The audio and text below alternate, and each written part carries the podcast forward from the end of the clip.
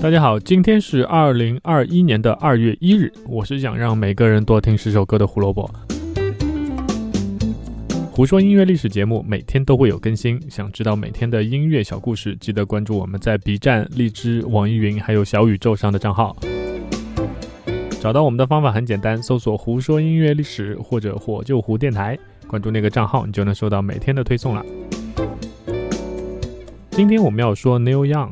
职业生涯持续产出的老爷子，至今拿过二十五个格莱美提名。那今天我们要说的究竟是哪一张神专呢？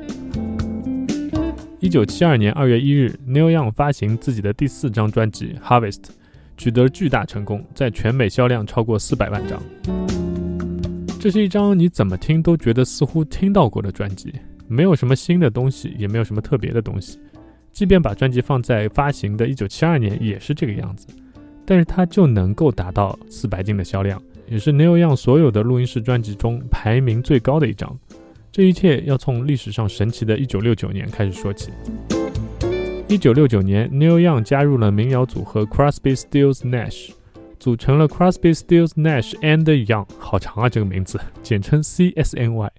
他们很过分的拿下了格莱美最佳新人奖，因为 Crosby, Stills, Nash 本身他们就已经出了三张专辑，而 Neil Young。之前也有组合和单飞的经验，但是这几个人凑在一起呢，就是可以拿下格莱美最佳新人奖。然后他们又去参加了历史上留名的1969年的伍德斯托克音乐节，看似顺风顺水，但其实内部的四个人矛盾不断，特别是 Neil Young 和 Stephen Stills 两个人，都希望乐队能按照自己的想法发展，最后大家只能分道扬镳。不过这次合作对双方来说其实也是有利无害，Neil Young 为乐队贡献了自己的音乐。同时，他自己也获得了个人发展时不曾有过的商业突破。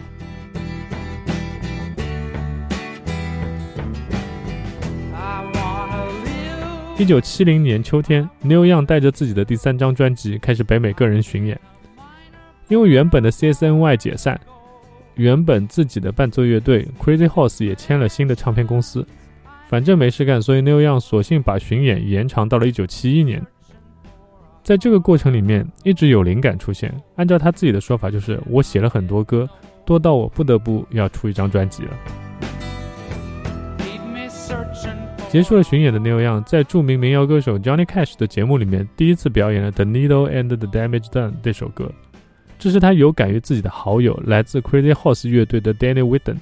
这首歌后来被称为是史上最好的禁毒歌曲。那这首歌也被收录在了 Harvest 这张专辑里面。这次节目录制让 Young 获得了一个邀请，去当地的一间录音室和一些民谣乡村歌手一起录点歌。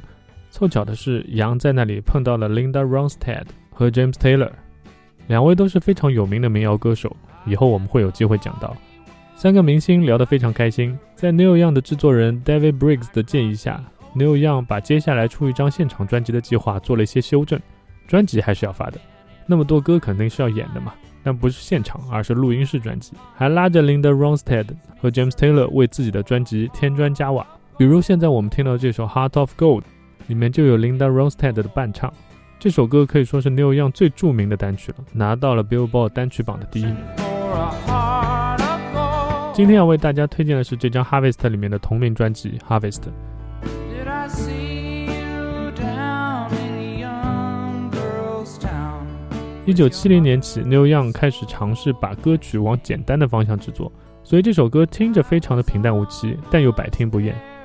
这张专辑里有很多歌都是如此，包括第一首《Out on the Weekend》，还有《Old Man》等等。这次在写的时候，我听了很多遍，虽然里面有一些歌我还是会有点听不惯，但有一些确实是越听越有味道。Q 杂志的读者把《Harvest》排在有史以来最伟大专辑的第六十四位。同时，这张专辑也被票选为有史以来加拿大最佳专辑第二名，名留青史。